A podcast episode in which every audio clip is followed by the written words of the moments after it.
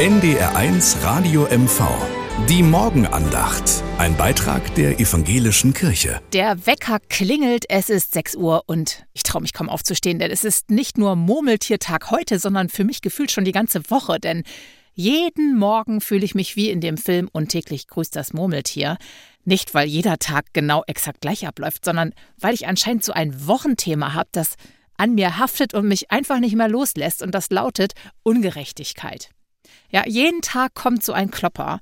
Zum Beispiel fühle ich mich ungerecht behandelt auf der Arbeit, weil ein Kollege mehr bekommt als ich. Dann gibt es noch so eine Behörde, die mich mit dem klassischen Amtsschimmel ärgert. Und ungerecht behandelt fühle ich mich auch in der Liebe. Aber egal.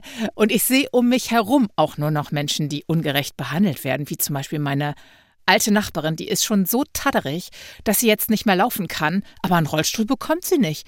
Muss ja gespart werden. Also es wurmt mich zunehmend in dieser Woche, ehrlich. Der Reporter aus diesem Murmeltiertag-Film, Phil Connors, der hat ja vieles ausprobiert, ist mit vielem gescheitert, aber gänzlich aufgegeben hat er nicht. Er hat an seiner Einstellung gearbeitet, könnte man sagen, und das war dann die Lösung. Mir hilft ein Gebet, das auch so zu schaffen, und das geht so. Gott, gib mir die Gelassenheit, Dinge hinzunehmen, die ich nicht ändern kann.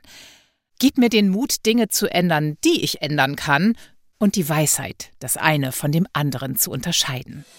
NDR1 Radio MV. Die Morgenandacht. Ein Beitrag der evangelischen Kirche.